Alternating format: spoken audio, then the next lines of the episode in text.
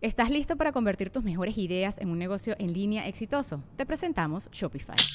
Tal vez no lo sabías, pero nuestro podcast More Than Mamis es un negocio y lo empezamos por supuesto para desahogarnos y hablar sobre la maternidad, no para convertirnos en expertas de ventas y del e-commerce. Así que sí, necesitábamos ayuda para vender nuestro merch y poner en marcha nuestra tienda. ¿Y cómo suena con Shopify? Llegó otra venta. Shopify es la plataforma de comercio que está revolucionando millones de negocios en todo el mundo. Ya seas un emprendedor desde tu casa o desde donde sea, Shopify es la única herramienta que necesitas para iniciar, administrar y hacer crecer tu negocio sin dificultades. Con Shopify puedo gestionar pedidos, envíos y pagos desde cualquier lugar, brindándote toda la información y estadísticas de tus ventas al detalle. Regístrate para un periodo de prueba con tan solo un dólar al mes en shopify.com barra sonoro, todo en minúsculas. Ve a shopify.com barra sonoro para llevar tu negocio al siguiente nivel. Shopify.com barra sonoro. Sonoro.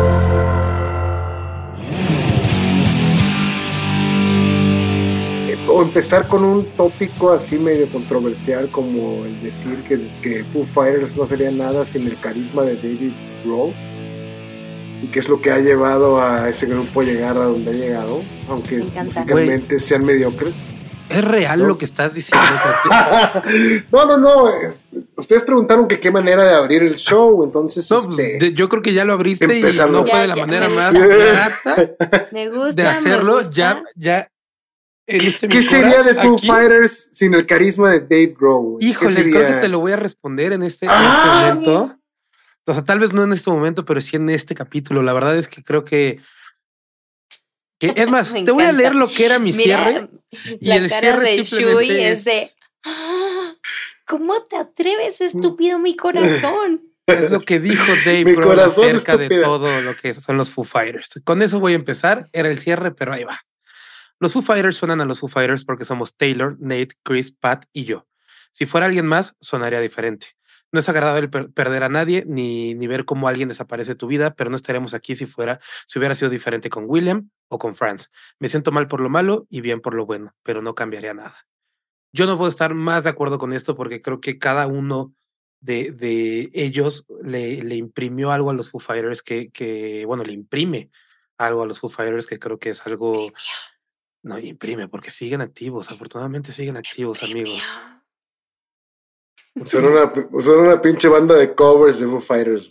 No, no, no, De Nirvana, era una banda de covers de Nirvana. Nada que ver, y justo es algo de lo que vamos a tocar. Pero es que ya, es que esas, hay bandas que ya no deberían estar presentes porque ya nada más son una banda que coverea a sus propias canciones que tocaban al principio, como es Foo O sea, ¿tú crees que ACDC ya no debería estar tocando? Claro que no. Alejarse, o sea, retirarse con dignidad es algo que tan poca gente lo hace, güey, y deberían de, de, normalicen retirarse con dignidad, güey, antes de que te vuelvas una pinche caricatura de tu propia. O sea, Iggy Pop creo que lo sigue haciendo bien. O sea, bueno, lo sigue es que, Iggy, es otro güey. Oye, ya no puede, pero. Me acabas de recordar un averiado del que quiero hablar. Iggy Pop lo amo, güey. Este, no es que, es que Iggy Pop. Sí está averiado no es que lo haga bien, sino que nunca, sino que siempre lo ha hecho mal, Entonces, yo no sé si, realmente está averiado o es un personaje. Es el personaje, es el personaje. Te lo juro que he visto entrevistas del vato y es el tipo más centrado. Y, y, creo que eso ayudó a que no se lo tomaran tanto en serio, este, lo, caótico en el escenario.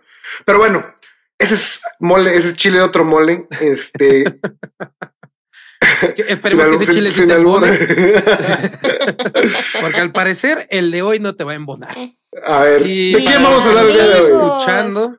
Exacto, amigos.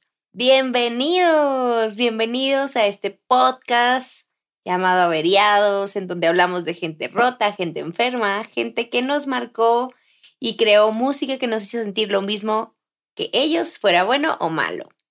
Yo soy Lors Johansen, comediante medio tiempo y especialista en hacer comentarios fuera de lugar. Conmigo está Coque, especialista en datos inútiles pero sumamente necesarios de temas musicales y otros. Hola. ¿Cómo están? Saludos. Hola, Lord. Bien. Y también está nuestro especialista en música, productor y amante de besar pompis, Shubi.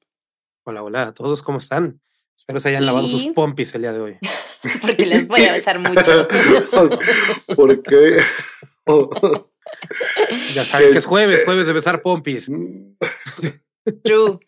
True, true. O sea que la, se me hace que la nueva de Netflix es sobre el, el, chubing. ¿Cómo se llama? ¿Chupa? ¿Cómo se llama el chupa? Hay, una nueva serie, hay una película de Netflix que se llama Chupa. Chupa Pompis o algo así, ¿no? Chubi Pompis. Chubi Pompis.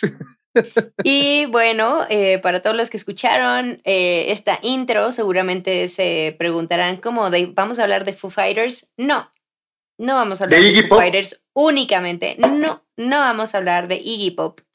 Y no, no vamos a hablar de ACDC y de la gente que debería de haberse retirado hace mm. mucho, mucho, mucho, mucho tiempo. vamos a hablar, por favor, Shubi, de Oliver Taylor Hawkins. Para los que no saben, ese güey es el baterista de los Foo Fighters. Era el baterista de los Foo Fighters. Ah. Ese güey sí era. Ese güey sí. Ese güey sí era. Se, retiró con dignidad. bueno, relativamente, relativamente. No, no seas mamón. Estamos a cuatro días, o sea, hace cuatro días fue su aniversario luctuoso. Para mí fue un tiempo bastante rápido. Pasó muy rápido ya. Shubi sí lo sufrió. Y me acuerdo perfecto que el día que falleció Taylor nos escribió en el chat, tú todavía no estabas, Coque, y fue así como, güey, no manchen. No mamen. No saben quién se murió. No puedo creerlo. Y nosotros de que quién. ¿Quién es ese güey? Yo especialmente fue de que quién es ese güey. Y luego fue de que ¡Oh! él me caía bien. Pero Shubi. Creo que era un buen par ahí de, de, de, sujetos, el, el, Taylor y, Dave. Muy simpático, la verdad. Muy, muy sangre ligera. Fíjate que eso me pasó cuando murió David Bowie. O sea, me quedé en shock y hace poquito estaba, en su aniversario luctuoso, estaba recordando esto. Y, y, mi esposa me dijo, oye, ¿sabes qué? Es que me acuerdo cuando la cara que pusiste cuando murió Bowie, hace cuenta que se había muerto un familiar. Y me imagino lo que sentiste, Shubi, cuando escuchaste la noticia. O sea, si eres así un gran fan, el, el nexo que crea la música con el fan llega a ser este muy, muy, muy, muy, muy este fuerte, ¿no? Sí, claro, digo, para mí los Foo Fighters, sí, sí, perdón, Lords, para mí los Foo Fighters, eh, yo, bueno, no creo, son mi banda favorita. Eh, a través de los años fui construyendo. ¿Mandé? Está tatuado de sus pompis. De hecho, eh, hay un tatuaje que me falta hacerme, es justo el halcón que tiene, el mismito halcón que tiene Taylor Hawkins, bueno, que tenía Taylor Hawkins aquí en el hombro, me lo voy a hacer exactamente igual, el mismo tatuaje, en honor. Amigos, tenemos aquí a un verdadero fan. No, saben la insistencia, ¿eh? No sé si fan es la palabra. Siempre he discutido con un amigo, ¿no? Porque me dice, es que ser fan, a ver, este, ¿cómo me ama? A ver, ¿cómo? O sea, como que esa gente como súper obsesiva, güey, ¿no? ¿A qué le sabía las pompis? ¿Y qué medidas de baquetas usaba? ¿Qué esto? No, no, pues no sé, güey. O sea, pero realmente admiraba mucho su trabajo, admiraba qué hacía dentro de los Foo Fighters. Creo que como baterista, eh, su técnica era impecable.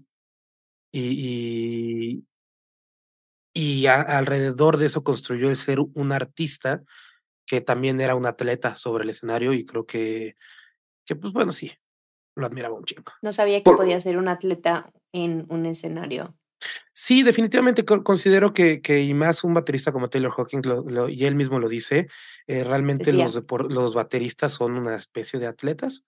Eh, hacer las giras como él las hacía, tocar con la energía que él tocaba, eh, todo el desgaste físico, eh, realmente creo que es eh, lo, lo, que lleva un, un atleta, digo, y aparte, pues estos güeyes. Con la pequeña diferencia que no les hacen antidoping a los bateristas. Es correcto. Si les hicieran antidoping, Taylor seguiría con oh, nosotros. Sería muy diferente. Uh, ¿Por qué no sacan, no sacan su energía del Red Bull?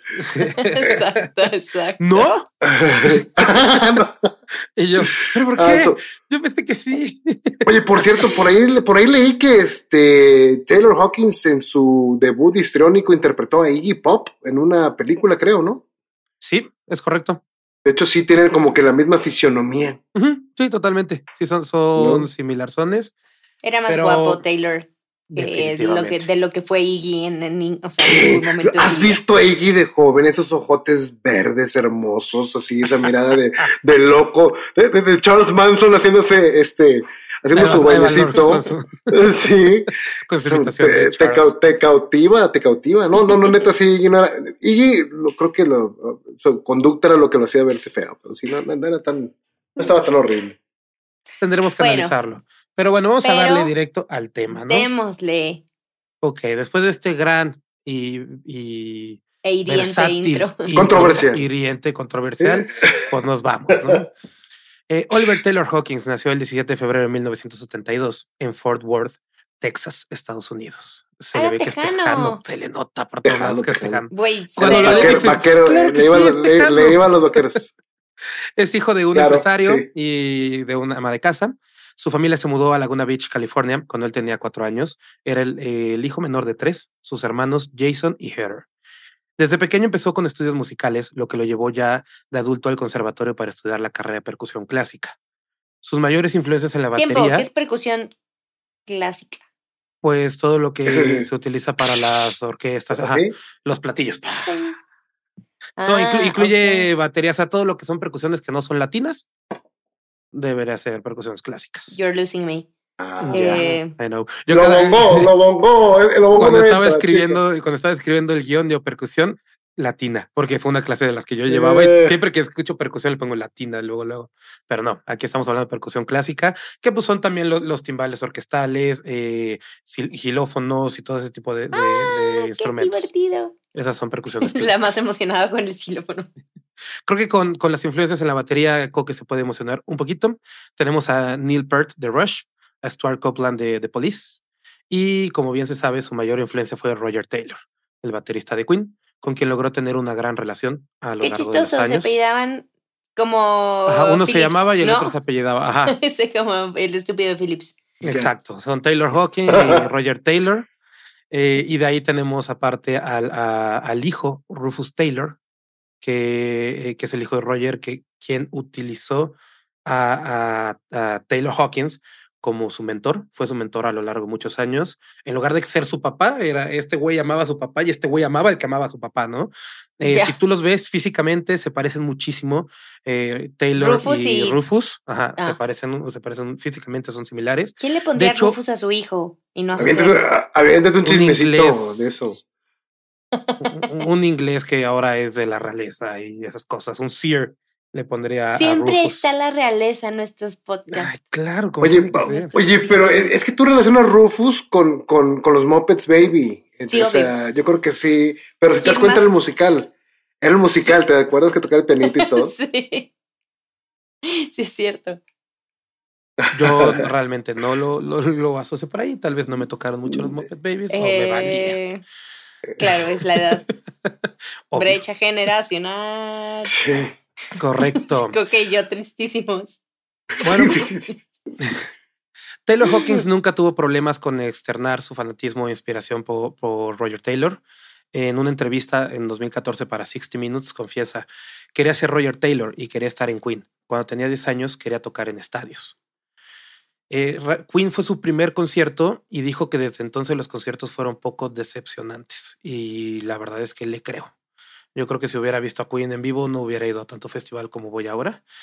Eh, pero pero Queen, Queen prácticamente son los creadores, bueno, no, Springsteen fue un poquito, no, más o menos son contemporáneos del Stadium Rock. El Stadium Rock, que es característico, ya sabes, Bruce Springsteen, YouTube, Coldplay, se ha vuelto un Stadium Rock, pero, pero Cabrón, sí. Y bueno, justo, justo ese era como el sueño, tanto de Taylor como de Dave y de en general de los Foo, en un ratito vamos a tocar esa parte. O sea, ¿vieron y los consideró malos? Entiendo que los consideró malos en los conciertos de Queen. ¿A quién? O sea, ¿Taylor consideró malos a Queen?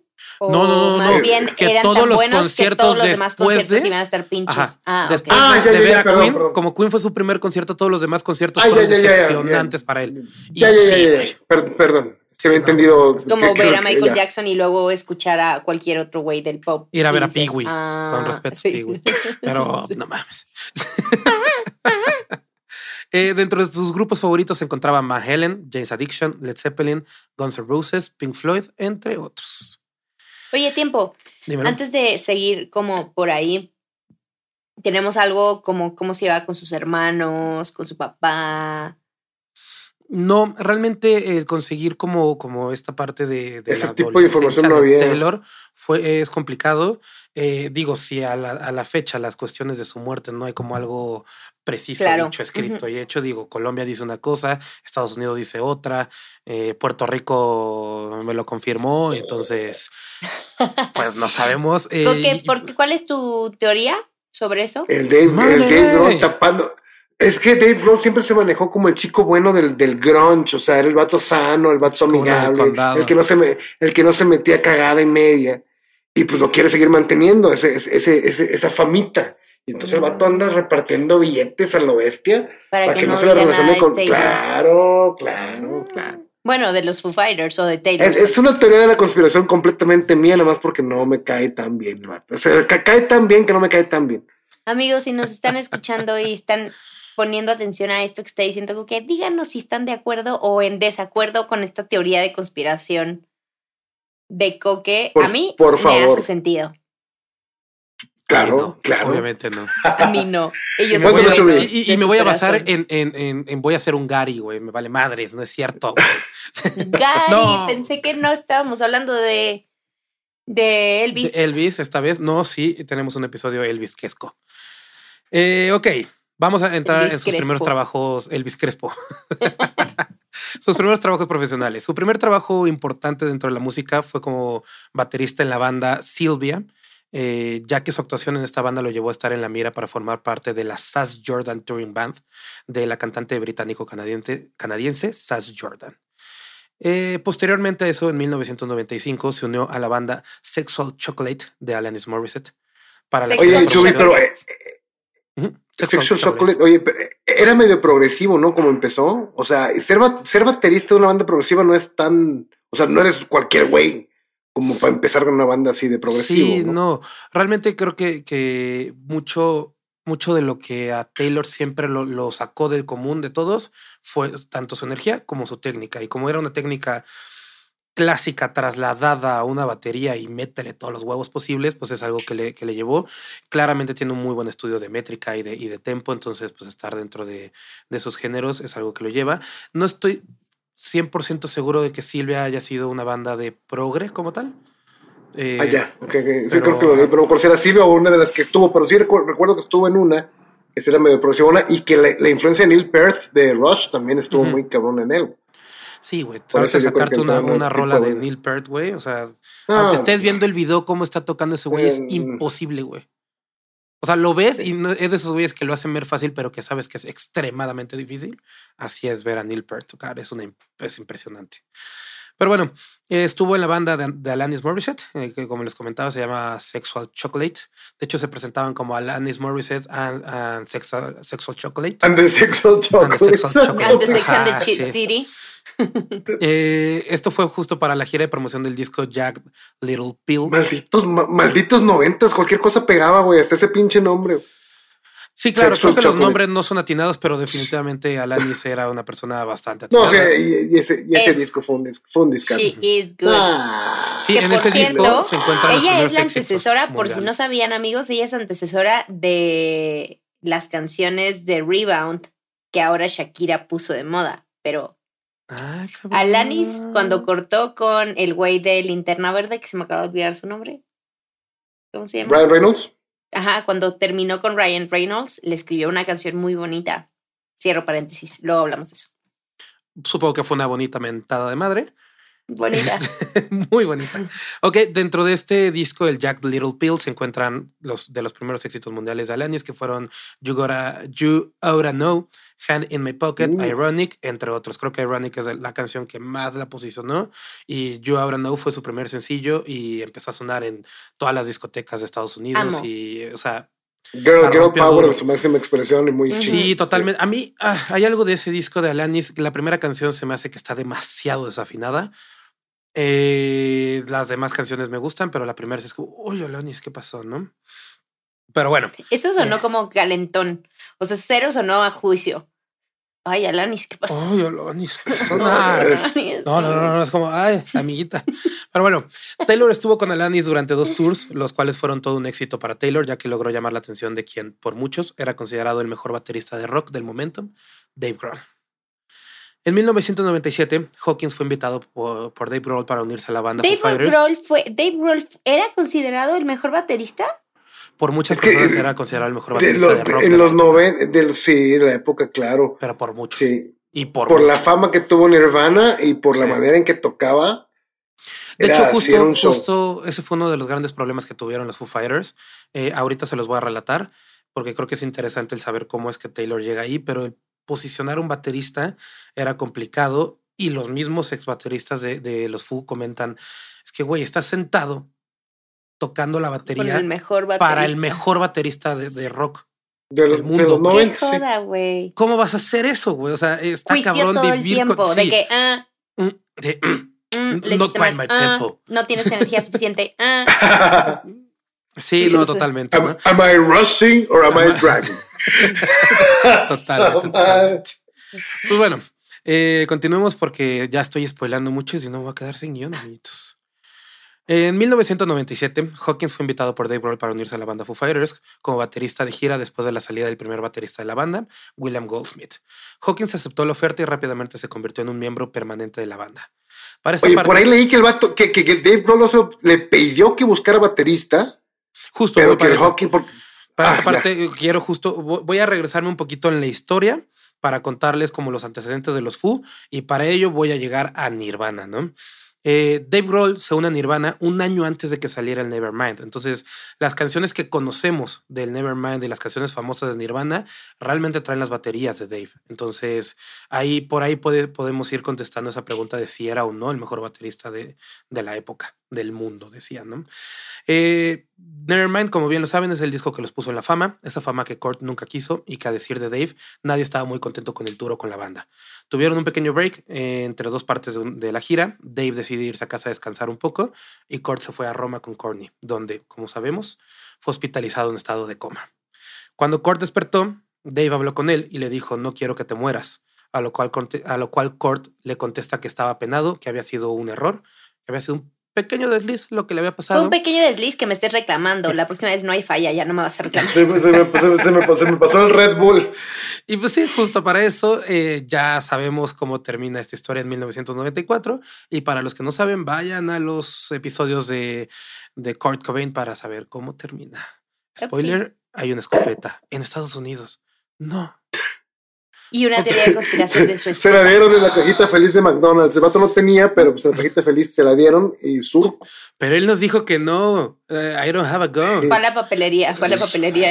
Me da eh, una hoja, una pluma, un rifle. Eh. Y una escopeta corta, porque le voy a usar para... Por favor. corta, corta, por favor. Es que si no, no, qué brazotes tenía Kurt. Pero bueno, eh, supongo que los que les pedimos que se fueran para escuchar Kurt Cobain ya regresaron porque viene, si no los voy a spoilear durísimo.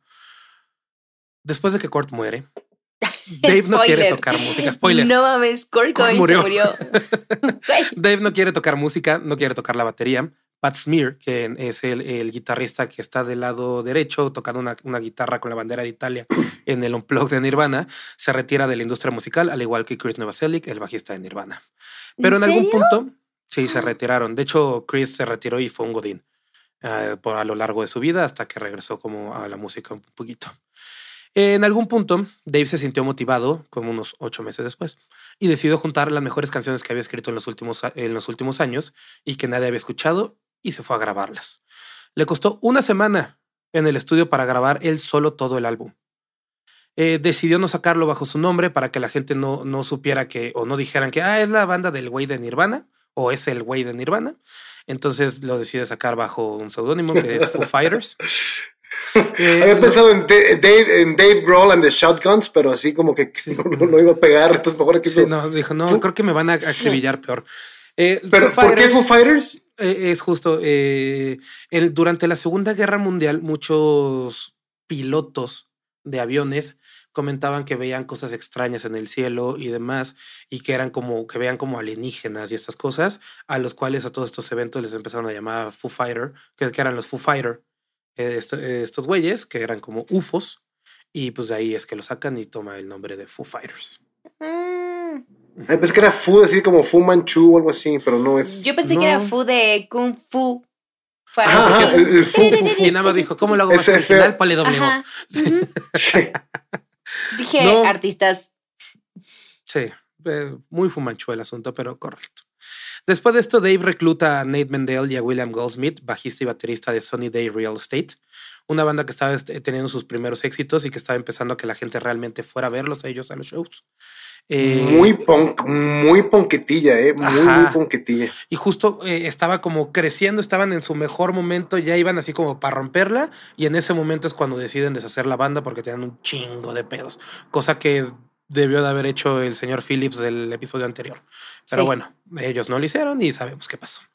Eh, justo estaban estaba teniendo muchos problemas y fue cuando deciden aceptar en el momento la, la, la oferta de Grohl y se, y se van aquellos dos, Nate en el bajo, William en la batería.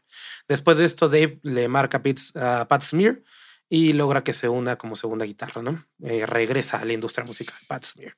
Con esta alineación, fue la primera alineación de los Foo Fighters y se unieron a Mike Watt en una gira, donde Mike era el estelar, el estelar de la gira, y de abridores estarían los Foo Fighters y Hovercraft. Hovercraft es una banda en la que estaba Eddie Vedder. Entonces, ah. ¿cómo fue que tanto los Foo como, bueno, de Eddie Vedder y, y Dave Grohl terminan tocando con, con Mike Watt en una gira, pues es porque Mike quería que ellos formaran parte de, su banda y que tocaran con ellos. Entonces le dijeron, le va, tocamos contigo, pero sí llevas a nuestra banda de abridora, de telonero. Entonces así que, que los Foo Fighters terminan estando en su primera gira junto con Mike Watt. Para Dave, los primeros pasos de los Foo Fighters fueron muy complicados, ya que tuvo que defenderse contra todo pronóstico. Eh, hubieron muchas, eh, todas las entrevistas que tenían en ese momento era siempre le preguntaban a, Dave, ¿no? Estaban ahí los cuatro sentaditos y todo el mundo era preguntas a Dave Grohl de, de que si, de qué banda consideraba que fuera mejor, si Nirvana o los Foo Fighters. Eh, que todas las canciones de, de, ese disco, todo el mundo decía, esta canción habla de, de, de Kurt, ¿verdad? Es que porque dice esto, esto tiene que ver con Kurt. Todo, en toda entrevista no, no había, o sea, no había una sola entrevista que no mencionaran tanto a Kurt Cobain como a Nirvana. Eh, los fans empezaron, algunos empezaron a, odiar a Dave porque lo sentían como un sacrilegio el haber sacado una banda y dejar a Kurt detrás. También eh, muchos lo criticaban de cómo se te ocurre estar tocando la misma música, el mismo tipo de música que tocaba Nirvana, que para mi gusto no son el mismo tipo de música. No siento pero, que sea lo mismo. No, no, no, para nada. Ni en el primer disco, ni en el último de los Foo, no tiene nada que ver con lo que hacía Nirvana. pero justo Dave, o sea, contestaba de, pues, ¿qué querían? O sea, ¿a qué te refieres? una banda con guitarras eh, estruendosas y, poderosas, una batería súper ruidosa y potente, un gran bajo bien redondo y todo esto y letras, no sé qué, pues es porque eso es lo que, me, eso es lo que sé hacer, es a lo que me dedico. Entonces voy a hacer esto, ¿no? Y, y, como bien decía yo, para, para, mi gusto no tienen nada que ver una, una cosa con la otra, pero fue algo que le costó mucho trabajo a Dave. Con el paso de los tiempos fueron aceptando a la banda. Tan es así que, que el disco fue medianamente exitoso, sino es más hacia lo exitoso que hacia lo... Eh, el, primero de Fu, eh, lo bueno del primero de Fu es el video de Big Me. El de Furos. justo en una entrevista dice, güey, por favor dejen de aventarnos mentos al, escenario cuando tocamos, por favor, porque sacan unos mentos, pero dicen Furos, una cosa así. Y, la gente ah, llevaba mentos y se los aventaba hacia al, escenario mientras tocaban porque pues era algo que era representante de la banda, ¿no? Eh, eh, en el video salieron anunciando los furos y se le... Una situación cualquiera y, de y al final... Es un video muy del estilo de, de What My Age Again, de, de Blink 182. What's My Age Again. sí, sí, sí. Estaban de moda tipo de circunstanciales. Sí, totalmente. Y que eran videos que, pues, no, o sea, no tienen como una, una gran historia, solamente son esos güeyes haciendo pendejada y media. Pasándosela bien, sí, sí, sí. Ajá totalmente.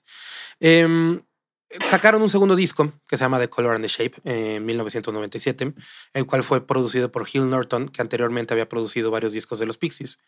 Lo grabaron en, Beer Creek Studios en Seattle, según esto. Ahí les va la historia. Dave se fue a escondidas de William, el baterista, a un estudio a Los Ángeles para regrabar todas las baterías. Se lleva a Nate y a Pat junto con él les decía, eh, y esto lo cuenta Pat, Pat Smear en, el documental de Back and Forth de los Foo, eh, les dice, oye, es que, eh, que le llamaban, oye, que, necesitamos que vengas a regrabar tal canción. Ah, oye, pero es que esa ya la toqué. Sí, tú ven, es que Dave le hizo unos cambios y grabó la batería, ven. Y que así era todos los días, todos los días le marcaban y al final terminaron regrabando todo el disco, todas las baterías, todo se hizo desde cero, pero justamente estaba Dave en la batería. Güey, ¿y por qué el culero no le avisó? Espera. Eh, realmente.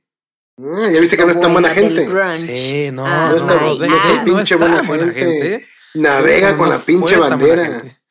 Eh, y yo lo amo. El productor Hill Norton les decía a la sección rítmica, le, decían, le decía The Rhythmless Section, la sección sin ritmo, eh, porque no daban ninguna. Si bien, eh, pues tanto Nate como William tenían experiencia en una banda y demás, tocar y grabar en, en, una, en el disco de una banda que realmente ya tenía una fama o ya tenía la fuerza. Quieres o no, Dave arranca desde, desde lo que, donde queda Nirvana y van para arriba, ¿no?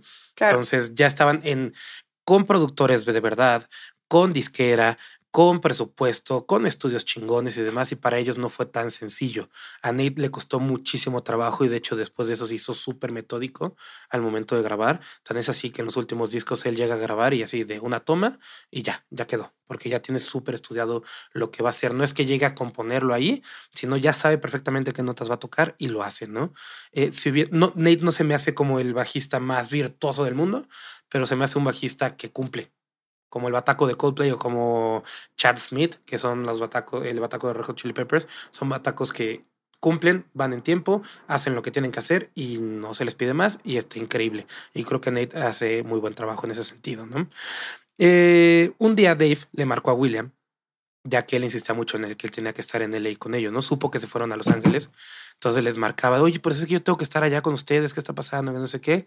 Un día Dave le marca a William y le dice que no, que, que no era necesario que, que, que fuera, ¿no? No te preocupes, no, solamente estamos regrabando, o sea, regrabé unas baterías y eso, estamos uh, acondicionando algunas cositas, pero no, no pasa nada, no tienes por qué venir. Después le pasa el teléfono a Pat Smear, eh, Nate, eh, William le comenta, a Pat, pues es que ya me dijo Deb, estoy un poco enojado, me dijo que regrabó algunas baterías y demás. Y Nate le dice, ¿algunas? Güey, regrabamos todo el disco. Mm. No hay ninguna batería tuya en el disco. William se enoja y evidentemente se sale de la banda.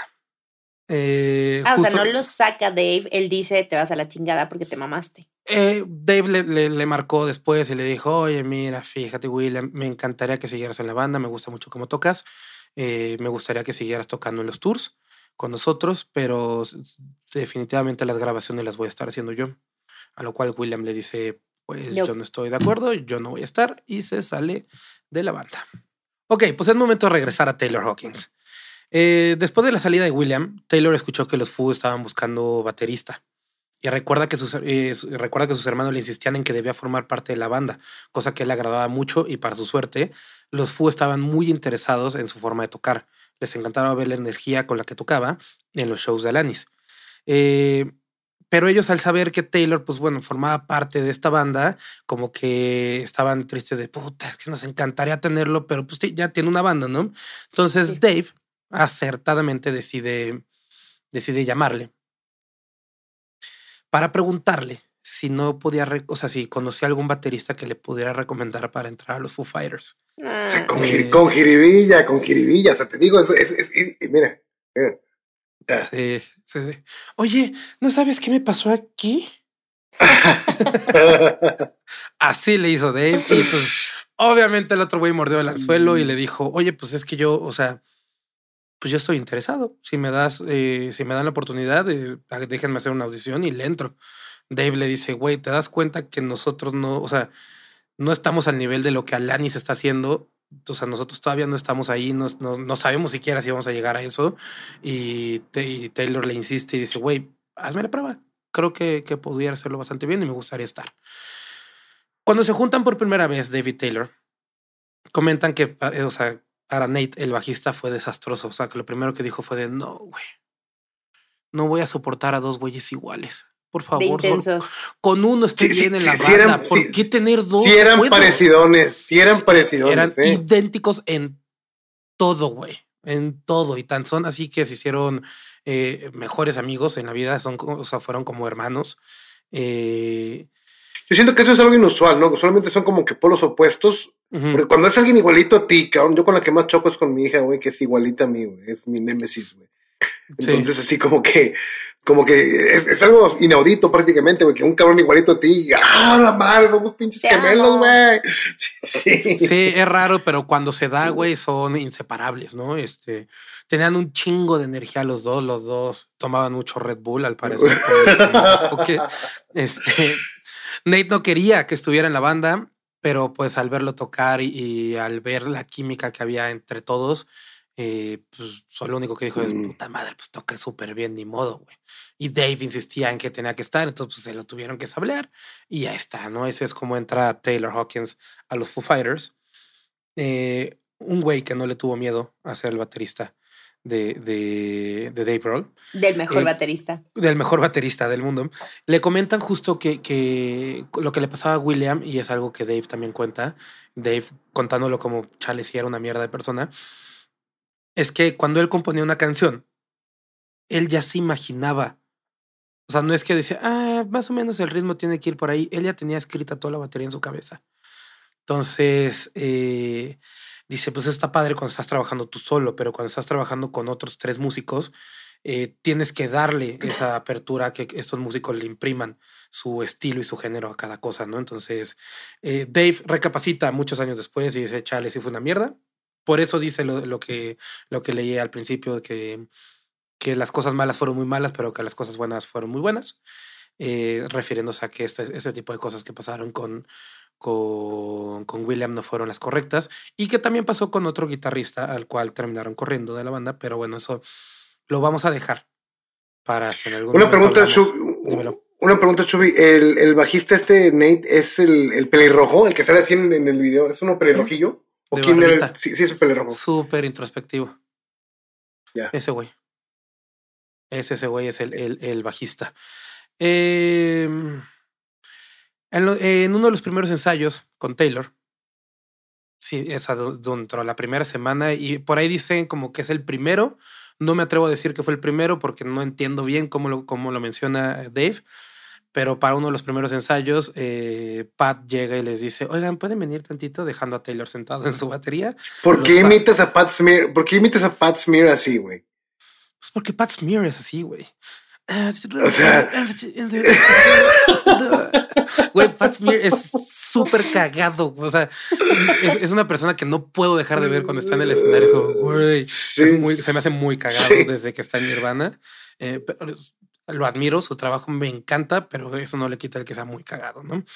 En The Germs es chiquita rota que se aventaban. The Germs era su banda. Sí, sí, es su primera banda, pero era, era una banda de, de punk, hardcore punk, sí, Era duro y se, era de putearse en los escenarios. Esos güeyes eran como los más locos de la escena, ¿no? Y hay que entender que Pat era mucho más viejo, bueno, mucho más grande. Es que, que Taylor, digo, que Dave que, y que todos los Foo Fighters en su momento. Entonces. Eh, fue influencia de ellos. Totalmente. Pat Smear fue influencia de ellos. Sí, entonces, pues justo los llama, los saca del, del, lugar de ensayo y les dice que ya no quiere formar parte de la banda, que ya se había cansado. Cosa que para Taylor fue como, fuck, tu primera semana en la banda y el guitarrista renuncia, claramente tiene que ver contigo, güey. Sí, claro. Entonces, pues, no, y, el, y, el, bajista, y, el bajista así como que, se me lleva la chingada, yo sabía. Sí, sí, eh, de ahí este, unen a otro guitarrista, que fue el guitarrista que estuvo en la primera banda con, con Dave Grohl. Una banda también como de ska punk raro. ¿Cómo es punk? Eh, la banda que justo deja para entrar en Nirvana, no recuerdo el nombre. Eh, pero este güey también lo terminan corriendo. Estuvo súper chido la, cómo se pasaron la estafeta en escenario.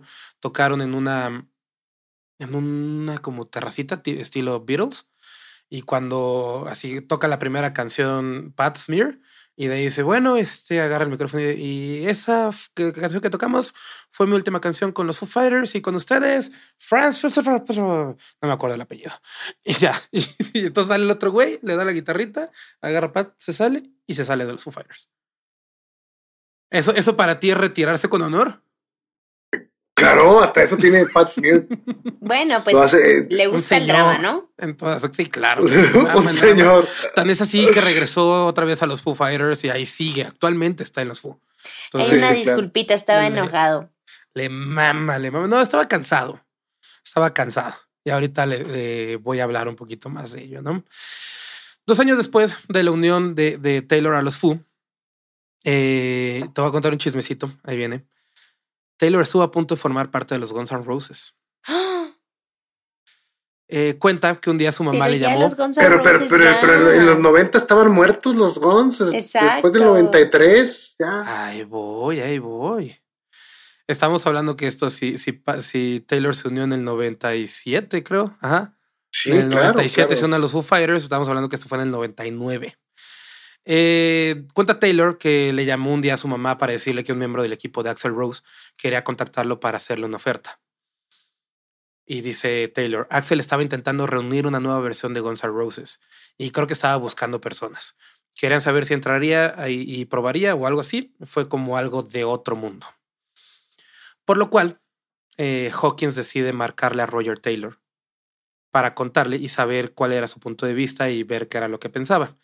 Eh, ahí podemos ver que desde muy joven Roger ya era amigo de, de, digo, Taylor ya era amigo de Roger. Eh, de, Taylor, de Taylor. Ajá, de Taylor, de Taylor, vamos a decirlo. El de los fútbol, el de Queen.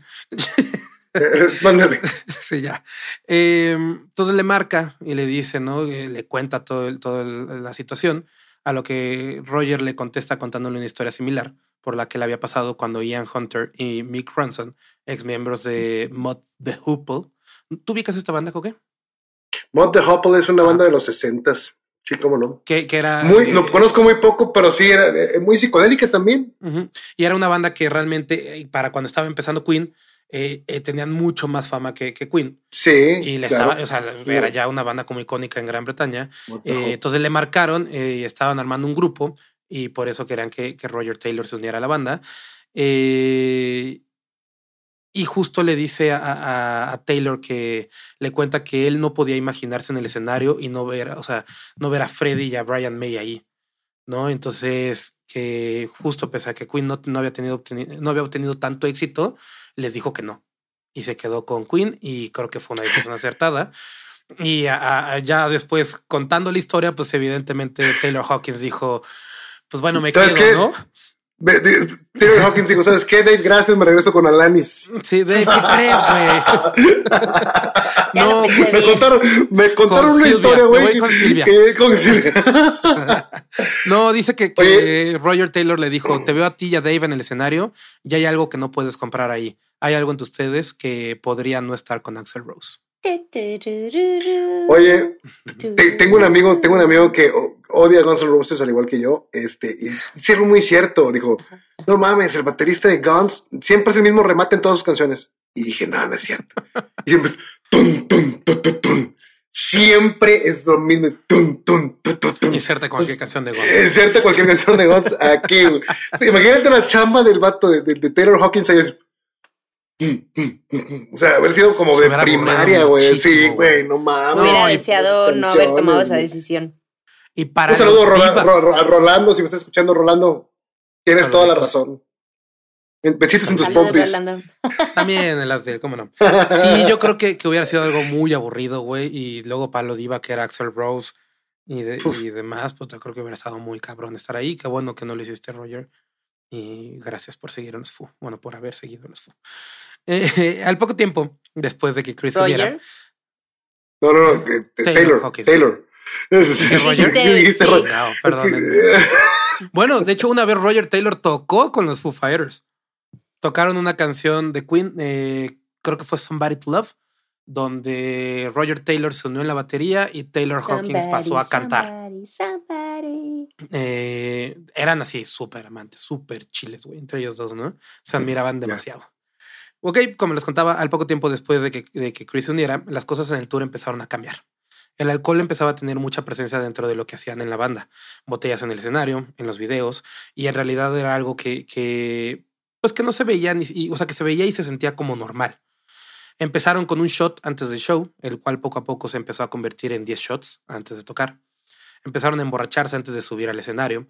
Las cosas siempre eran igual. Fue justo cuando empezaron con un tour de, de, de arenas, de estadios. Entonces decía, pues es que todos los estadios se vean igual. todos se veía igual, todos éramos lo mismo, el set era, era lo mismo.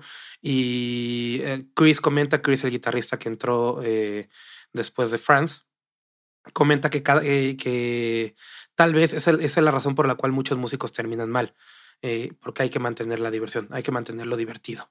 ¿no? Entonces, como todo era siempre lo mismo, pues estos güeyes empezaron a estar pedos todo el tiempo.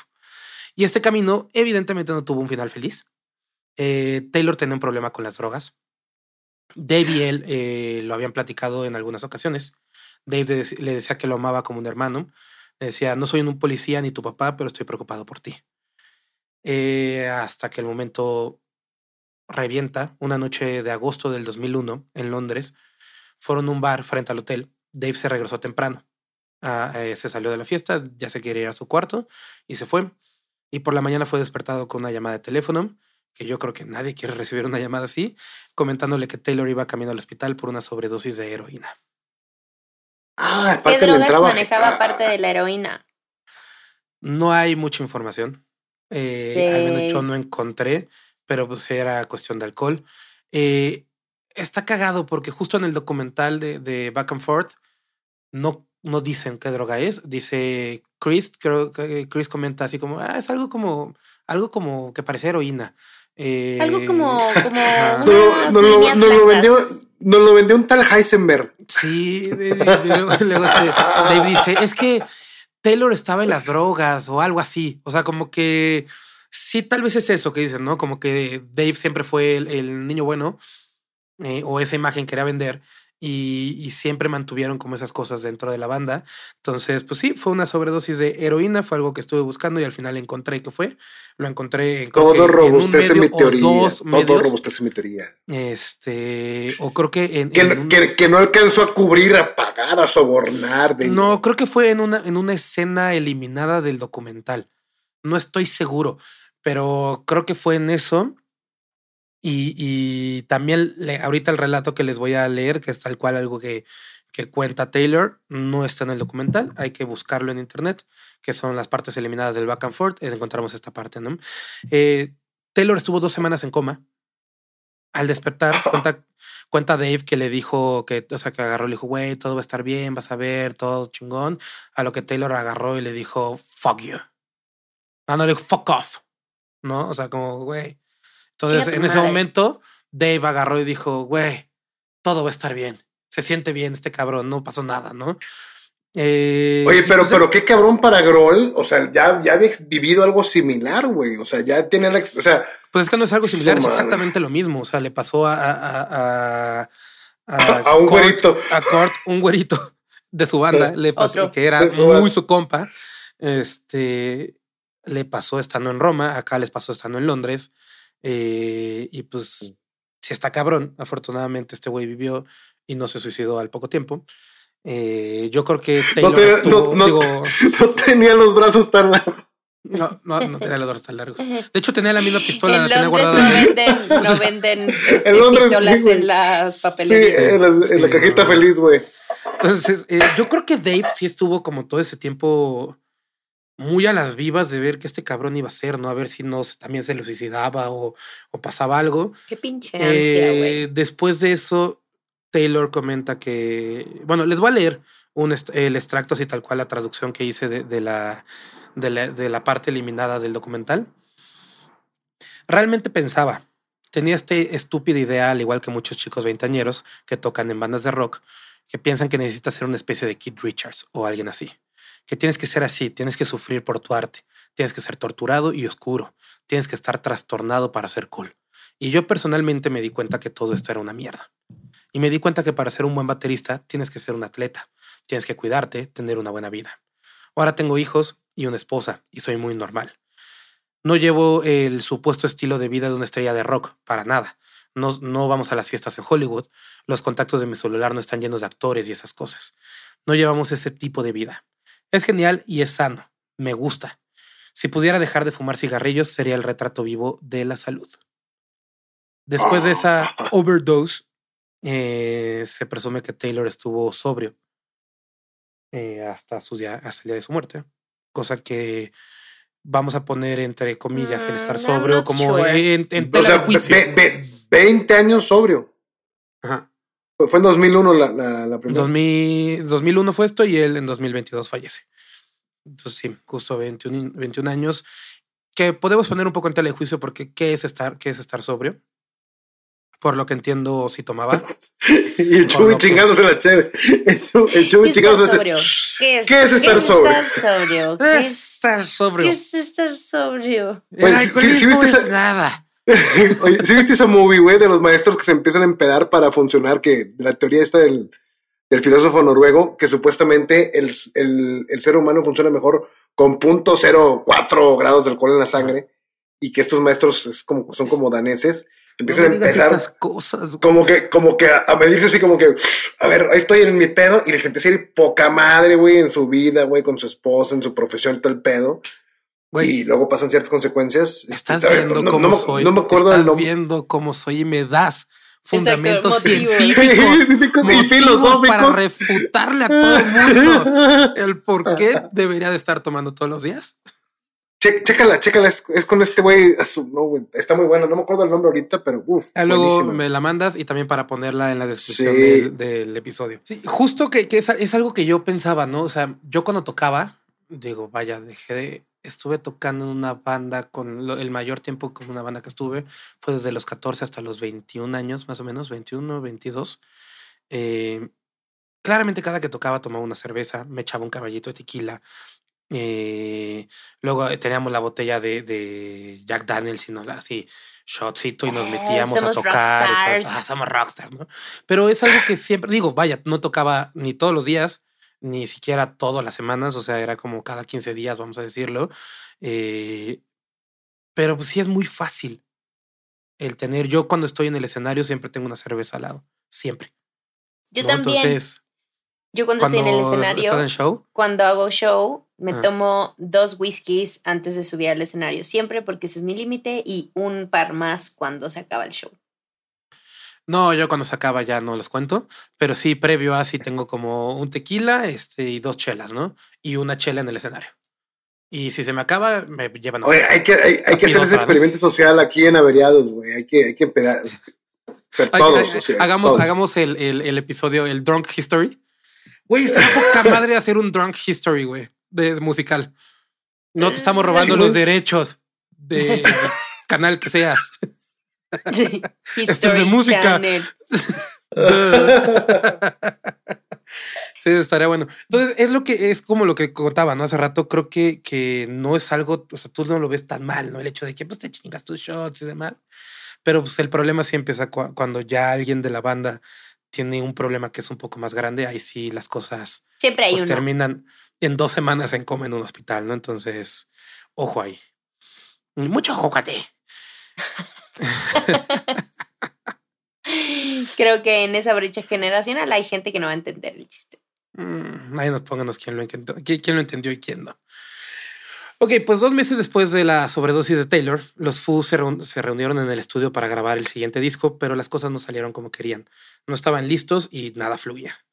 Terminaron el disco, pero no estaban seguros de que quisieran que alguien lo escuchara. Y así tal cual lo dice Dave, no estás, güey, no creo que quería que alguien escuchara ese disco, ¿no?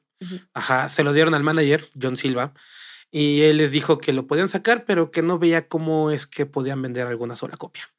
Entonces deciden no sacarlo y de ahí eh, tuvieron como un periodo en el que estuvo, estaba como activo, ¿no? La banda. Eh, tenían ya contratos pagados. Eh, uno de esos contratos era Coachella. Días antes de su actuación, durante un ensayo, tuvieron una gran discusión, los FUM. Chris fue el que empezó con, diciendo, ¿no? Empezó con el desmadre diciendo que el ambiente estaba tan tenso que lo podía cortar con un cuchillo.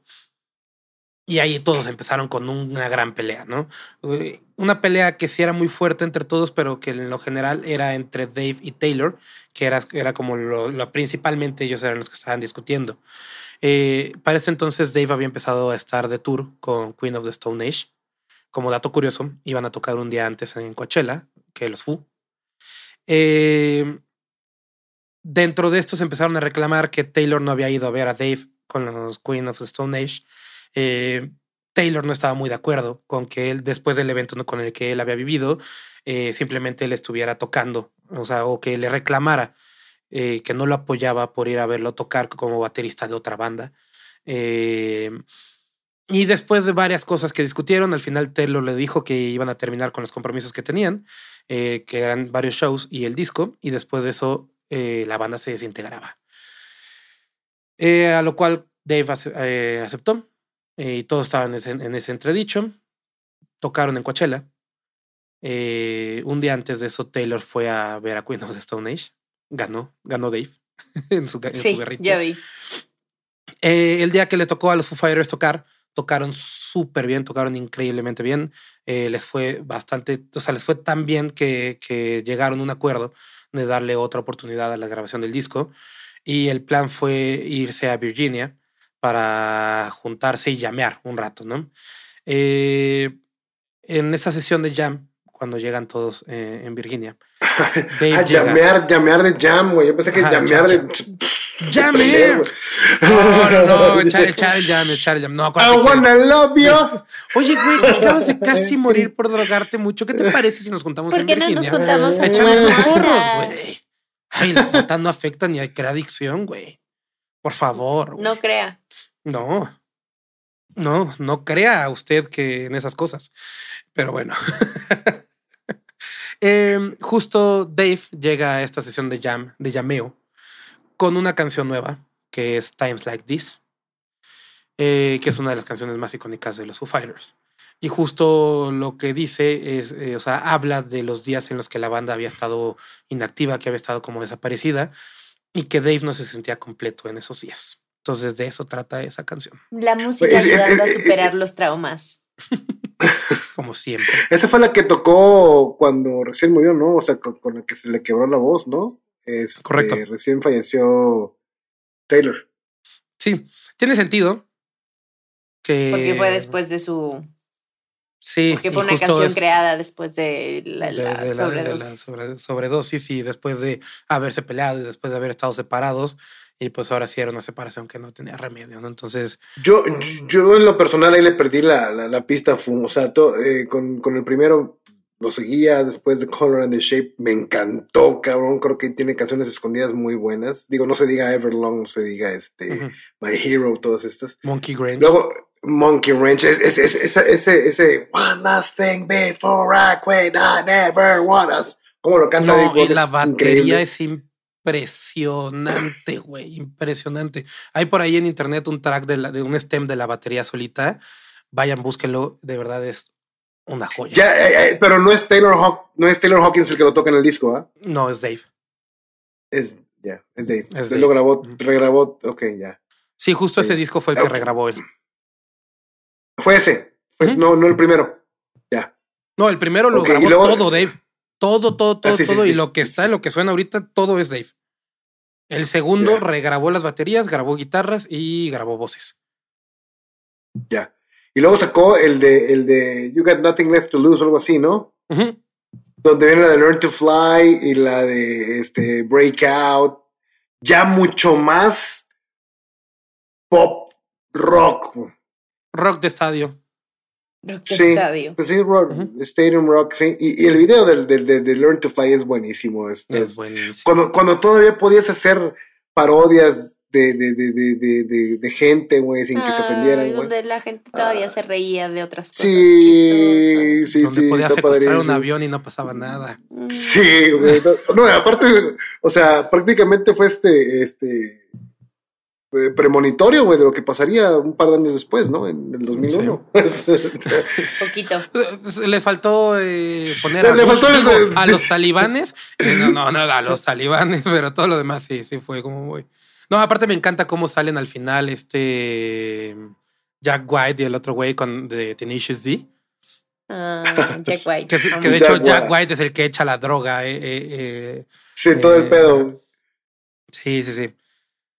Eh, y después de ahí, después cuando sacan este disco, que es el que creo que estás diciendo tú, es cuando les pierdo la pista los Foo. Pero voy a retomarlos porque si a ti te gustan Chubby, es. Uy, es que el disco que viene de ahí después es In Your Honor, es un disco doble que hicieron donde el lado A es la típica alineación de los Foo y el lado B es un set acústico. Son los ah, Foo en acústico, tocando canciones compuestas para ese pedo, y de ahí se fueron a, hacer un tour que se llamó. oh, Nirvana Unplugged 2. No. No. Ah. Chingado, no puede ser que se me olvide. y hoy estuve escuchando todo el disco. Fue, fue en, el Pantages, fue eh, en el Pantages el, teatro. Pantages, perdón. Ahí en, en, Los Ángeles. Another Round, Another Round se llama, ya me acordé, la película se llama Another Round. Ya. Es con, es con Matt Mikkelsen. Sí. Chequenla. Te iba a decir que sí era esa, pero como no la vi. No, no la he visto. no la he visto. No, no, no, sí. chingona, chingona. Ok, ya, ya, ya lo, lo, lo investigué. Es Skin and Bones, se llamó el, como el tour que hicieron. es un discazo, güey. El tour que hicieron es impresionante. Creo que si pudieras echártelo, lo podrías disfrutar. Es, okay. Son los Foo diferente. De ahí, para mí, el mejor disco de los Foo Fighters es, es Wasting Light. A mí me, volvió loco ese disco. Y bueno, sí, realmente creo que, que, que que Taylor, eh, o sea, lo que hizo con los Foo fue algo bastante grande, pero no solamente colaboró como baterista en los Foo, sino también fue compositor y vocalista. Eh, eh, hay algunas canciones que. cantaba otro en Justo en el, disco que. es igualito, es igualito Dave Grohl, es un clon. Sí, sí, sí. sí. no, y tocaba la guitarra, y tocaba el piano un poco y demás. En este disco que te digo, toca la guitarra en una canción y canta en otra. creo que es Cold Day in the Sun en la que, en la que él canta y Dave se pasa a la batería. Eh, bueno, además de su trabajo con los Foo, Hawkins eh, lanzó varios álbumes en solitario. Su primer álbum en solitario se llamó Kota, que fue lanzado en el 2004. Eh, presenta a Hawkins justo en la voz y en la guitarra. de ahí lanzó un par de discos más, uno en 2010 que se llama Red Light Fever y en 2019 Get Money, que fue el último que sacó como solitario. También ha colaborado con otros músicos y bandas, incluyendo Cogit and Cambria, en el cuarto ah, álbum. Esa, banda es buenísimo. Ubicas el Volume 2, el No War for Tomorrow, el disco del 2007, que es el cuarto de la banda, las baterías de Taylor Hawkins. Ah, eh, sí, por, por, pedos contractuales con el baterista anterior, ¿no? correcto, acaban de meter un nuevo bataco, pero ese güey por cuestión de su disquera no podía grabar y entró Taylor a grabar. Eh, colaboró con Slash y con una banda que se llamaba Chevy Metal, que era una banda de él. con otro güey. Chevy Metal. Ajá. Y hacían covers de los 70s y los 80s. Hay un dato curioso. Una vez eh, Dave Grohl, Rami, el güey de los teclados de los Foo Fighters, y, y Chris, el guitarrista, se presentaron en, California así como Chevy Metal. Eh, y justo eran, Chevy Metal, te digo, eran dos güeyes e invitaban a músicos. Los músicos invitados fueron Dave Grohl, Chris y, y Rami. Entonces tocaron más de la mitad de los Foo Fighters sin que nadie supiera el, lugar. No se, no se corrió la voz, hubo muy poquita gente eh, y creo que pudieron disfrutar a, a, los Foo Fighters de una manera distinta. que chulada. Sí. Eh, después de todo esto, el 25 de marzo del 2022, Hawkins muere con 50 años de edad, de edad, con 50 años de edad, en una habitación de un hotel que se llama Casa Medina en Bogotá, en Colombia. Eh, esto ¿Quién sabe por qué? En Colombia y por una supuesta qué sobredosis, dijiste. Eh, no, no, no, no, no, no. Eh, justo esto fue unas horas antes de un show que tenían, que se llamaba, el festival se llama Stereo Picnic. Estaba en un tour latinoamericano. Es como el tour que ahorita canceló Blink-182. Es exactamente el mismo tour que tuvieron ellos. Estuvieron en Lollapalooza, bueno, vinieron a México, después Lollapalooza Chile, Lollapalooza Argentina, eh, un festival que no recuerdo cómo se llama en Paraguay que no pudieron tocar los Fu porque hubo inundaciones y hubo, o sea, imposible para, tocar para los Fu porque no podían llegar los fans al, show y demás. Entonces no tocaron, que justo son los videos donde hay una niña fuera del hotel que está tocando la batería y baja Taylor y se toma fotos con ella y la graba y le ah. firma todo y demás. Eso fue un día antes o dos días antes, no recuerdo bien, de... ¿Cuánto valor va a tener esa batería? No, no mames, cuánto valor. O sea, justo los papás de la niña de, los entrevistaron, ¿no? Cuando muere Taylor y dicen, güey, ¿qué van a hacer con la niña? Y le dicen, es que no sabemos cómo decirle. Creo que no le vamos a decir. Habla del papá de Jordi, habla del papá de Jordi, güey. Él sabe eh, sí. Eh, según un comunicado. ¿Cómo? ¿Cómo sacarle provecho a tu hijo? Sí. No. Según un comunicado de las autoridades sanitarias locales colombianas, Se hizo una llamada a los servicios de emergencia porque Hawkins sufría de un dolor en el pecho. Al llegar la atención médica fue encontrado sin vida. Ah, Se dice que Taylor bajó, o sea, bajó a hablar con, con el, de recepción para ver algo de la contratación. Habló por teléfono para ver algo de la contratación de, de, un, de un canal de pago por evento. Eh, bueno, más bien como de un canal de streaming. Sí, no, no era, no sonaba algo porno, pero no era de, un servicio de streaming. De ahí este, bajó a recepción a hablar, no sé qué, no me acuerdo qué, no lo tengo ya un año después, como se te olvidan las cosas. Eh, que no había Red Bull en su Fue por Red Bulls. Eh, el recepcionista fue la última persona que lo vio vivo. De ahí vuelve a subir a su cuarto. Y Ah, bajó porque le dijo que le tenía un dolor en el pecho, que si podían llamar a una ambulancia. Y de ahí como que las cosas eh, se tardaron un chingo. Eh, no estoy culpando a Latinoamérica. Me caga que mucha gente norteamericana culpó a Latinoamérica por la muerte de Taylor, que porque la respuesta no fue tan rápida y que no, los paramédicos son pendejos y demás. Para nada, ¿no? Eh, creo que, que el, pues la única, el único culpable de la muerte de Taylor es Taylor. Pues Taylor eh, de, según un estudio forense, se le encontraron 10 sustancias estupefacientes en el cuerpo, entre los cuales eh, había opioides, benzodiazepinas, antidepresivos tricíclicos, THC, alcohol, entre otros. Hay una nota medio amarillista de qué fue lo que se encontró en el cuarto de Taylor Hawkins, ¿no? Eh, y dicen que había botellas de alcohol, creo que de vodka, había como muchas cosas acá bien extrañas, ¿no? Eh, no sé. No hay un, un, como un veredicto real.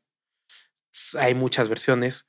Se dice que en la autopsia vieron que el tamaño del corazón de, de, Taylor era el doble del tamaño del corazón de una persona normal, Tenía el doble de peso. Eh, pero a esto, eh, previamente, era algo que Taylor ya sabía antes, ¿no? Justo en los forenses dijeron que seguro eso, eso, era por o la sobredosis que tuvo en el 2001 o por la sobredosis que tuvo en ese momento. Eh, cabe destacar que, que, la, que la, el, como el caso de muerte, bueno, la, la razón de muerte, ¿cómo se le dice? Sí, la, causa, la causa de muerte, la oficial, es por una cardiopatía, o sea, por un infarto del, corazón. Ajá.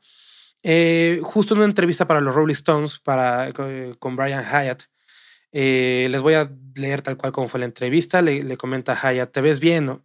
Taylor le dice, tocaba bien la batería ayer, estaba cantando bien, ¿qué onda? ¿no? Y le dice, no, no, no, o sea, todo bastante bien. Y a lo que Taylor le dice, pues estoy bien, capté el mensaje, que era muy importante. Eh, y tengo suerte, tengo suerte de haber captado el mensaje en el momento adecuado. Así que sí, estoy sano, estoy bien. Tengo infecciones en los senos paranasales muy, mal, muy malos. Y me acabo de enterar por mi médico, me hice todos los análisis de sangre, análisis de sangre y me revisaron todo el corazón y me dijo, amigo, estás en una forma increíble. Tu corazón es grande porque haces mucho ejercicio. Es como el corazón de un corredor. Y eso está bien. Lo único es, dijo, creo que tienes apnea del sueño. Y mi esposa que siempre, dice que ronco y hago ruidos extraños mientras duermo y esas cosas. Eh, percusiones latinas. Ajá.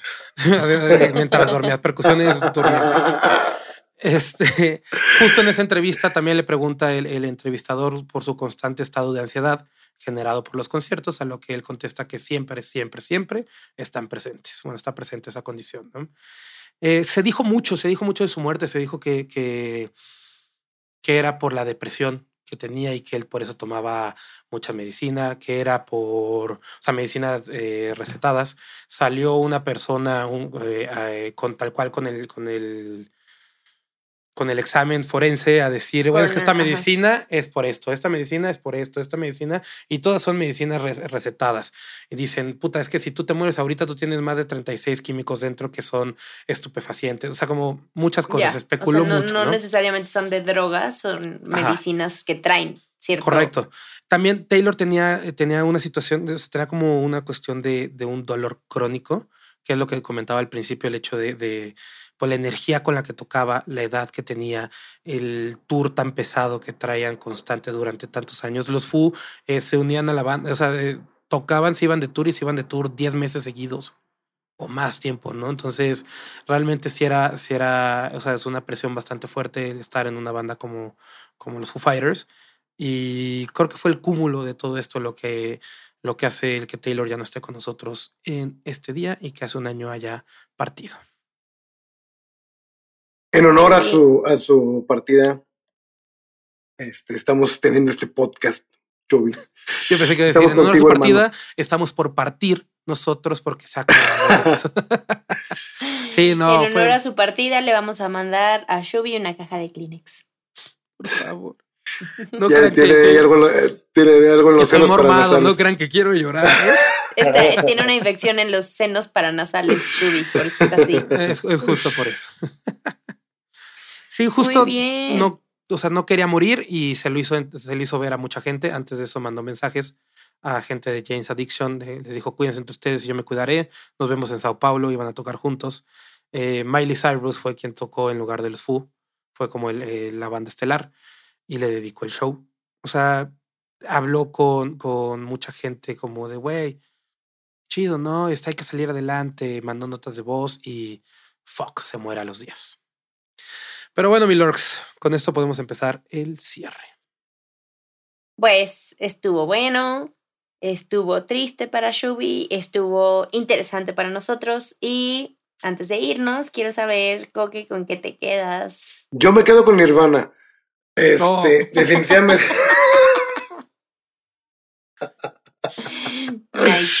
No, no, no, la verdad es que sí, es un tipo, eh, son tipos tan agradables que me llegan a caer mal, no es culpa de ellos, pero tanto Dave como, Taylor son tipos, sí, que no, no, Bono sí es más, este, sangre pesada, ¿no? Estos güeyes sí son más aliviados, pero, sí, sí, sí. Cae mal. Sí, sí, sí, ese, sí, ese no, ese güey no es tan buena onda que cae mal. de los noventas. Sí, no, no, no. Que podemos, ese vato también, este, daste una obra de caridad y ya toda la raza, y, eh, tómenle foto y la chica, ah, sí, ya. No, pero sí, este, era un excelente baterista, era un excelente baterista, la verdad. No es el tipo de música que a mí en lo personal me, me agrade, menos esta pinche edad. Pero este, sí, te le reconoce y pues eso fue una gran pérdida para, para la música, sinceramente. Es correcto. Bueno, Shubi, ah, yo, ¿con qué me quedo? Me quedo con que evidentemente se perdió un un baterista, un artista más bien, con esto que dices de que cantaba, tocaba piano, este, y era baterista y que participó no solo en muchos discos, sino que trabajó con muchos artistas. Evidentemente dejó un hueco importante dentro de la industria musical y siempre es muy pinche, sobre todo nosotros que siempre estudiamos a la vida de los artistas y demás. Cuando alguien es tan talentoso y fallece o se va de, este, de estas maneras, como que dices, güey, los demonios son mucho, fueron mucho más grandes que sus ganas de estar y de vivir y tal, ¿no? Entonces, eh, nada, me quedo con que es una lástima que partiera, no voy a decir tan joven porque tampoco era un bebé, pero creo que todavía le quedaba un rato antes de que Coque aplicara la de jubilate. Retírate. Perdimos a un artista con un gran corazón. Lit. La tenía grande. Ah, caray. El corazón se me para. El, corazón. Siempre terminamos cantando en este podcast. Sí. Este, y Shubi por favor, ¿con qué te quedas aparte de un corazón roto? Un corazón no tan grande, roto. Pues eso, creo que lo mismo. O sea, Dave, digo, Taylor era impresionante. Me duele y yo pensé que Dave Roll no iba, o sea, no iba a aceptar que los Foo continuaran. Al final deciden continuar en memoria de. Eh, van a tener su reaparición a los escenarios el 24 de mayo en New Hampshire al norte de Estados Unidos. Eh, estoy tratando de conseguir boletos por si alguien me, me quiere regalar uno. ¿Quién, ¿Quién, va a tocar en vez de Taylor? es un gran paradigma. No creo que sea su hijo. Hay muchas, muchas personas que están como en la lista de los posibles eh, candidatos. Eh, obviamente Dave Roll está dentro de la lista. Está Rufus Taylor, está em, su, su hijo, está Ay, no me acuerdo quién más. Pero bueno, Rufus toca con, con estos güeyes glameros, ¿cómo se llaman? The Darkness, creo. Ah, Ah, no, con Queen. Ahorita está tocando con Queen of the Stone Age, perdóname. Él está tocando con Queen of the Stone Age. Entonces, realmente está de tour. Hay mucha gente que, que puta, pensaron también en, en, este. Creo que Simon Phillips. Hay mucha gente que está como ahí, hasta una niña de 12 años. O sea, hay como. Ah, sí, sí. Hay demasiada especulación. a la que le firmó la batería. Sí, yo creo que Rufus es quien tendría que ser. Rufus Taylor eh, sería como lo mejor hasta que el hijo de Taylor eh, esté listo para unirse a una banda de rock con señores de 50 años. Eh, me quedo con, nada más quiero darles un pequeño, un último detalle. Hay una canción que se llama On the Mend en el disco de, de en el que te comento este, que tienes que escuchar, Coque. Que, que Dave le escribió justo cuando Taylor estaba en coma. Él escribió en el cuarto de, del hospital, sentado frente a él y es una canción que le dedica, el cual nunca le dijo que era para él. Bueno, hasta el 2000 y tantos que sacó, que salió el documental, eh, ya que era una canción de amor para su mejor amigo moribundo. Entonces, nunca se lo dijo. Y ya, solo espero que Dave encuentre una pronta resignación y que los Foo Fighters sigan creciendo y siendo grandes en el escenario como lo deben de ser. Muy bien, pues muchas gracias. Y eh, a todos los que nos escucharon, muchas gracias por escucharnos y por seguirnos. Eh, ahí hemos visto cómo nos están dando más follows, se los agradecemos. Y antes de irnos, por último, eh, muy rápido, Coque, ¿en dónde te podemos encontrar? En Instagram mi perfil se llama Just for the Record Music. Ahí me pueden encontrar y hacérmela de pedo. Sí. Vamos Shubi, ¿en dónde te podemos encontrar? La reco de la semana. Ok, a mí me pueden encontrar en guion bajo Chubi eh, en todas las redes sociales. También en YouTube, ahí le estoy dando likes a sus comentarios si quieren eh, platicar conmigo. Ahí en YouTube lo podemos hacer también sin ningún problema. Em, la recomendación de esta semana va una banda que fue la banda que le abrió el último show en México a los Foo Fighters. Se llama The Warning seguramente las ubican. Si no, no las ubican, vayan y escúchenlas. Son tres hermanas que están tocando rock, son regiomontanas y está cool la onda que traen. En vivo están muy padres. Vayan, véanlas, denles mucho amor y que haya mucho rock and roll inclusivo. Muy bien. Y a nosotros, acuérdense, nos pueden seguir en Averiados eh, Podcast en Instagram y ya sé, ya sé, ya sé, TikTok y este y a mí en Lords J. Lords en TikTok. ¿Te acuerdas cómo molestabas por el YouTube? Sí. Pronto lo tendremos, amigos. Lo tendré, ya, los prometo. Este, y bueno, muchas gracias por escucharnos y nos vemos hasta la próxima. Bye. Nos vemos, gracias. ¿Estás listo para convertir tus mejores ideas en un negocio en línea exitoso? Te presentamos Shopify.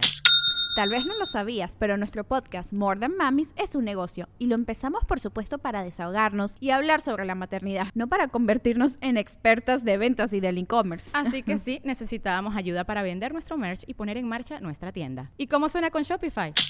Llega otra venta. Shopify es la plataforma de comercio que está revolucionando millones de negocios en todo el mundo. Ya seas un emprendedor desde tu casa o desde donde sea, Shopify es la única herramienta que necesitas para iniciar, administrar y hacer crecer tu negocio sin dificultades. Con Shopify puedo gestionar pedidos, envíos y pagos desde cualquier lugar, brindándote toda la información y estadísticas de tus ventas al detalle. Regístrate para un periodo de prueba con tan solo un dólar al mes en shopify.com barra sonoro, todo en Ve a shopify.com barra sonoro para llevar tu negocio al siguiente nivel. Shopify.com barra sonoro.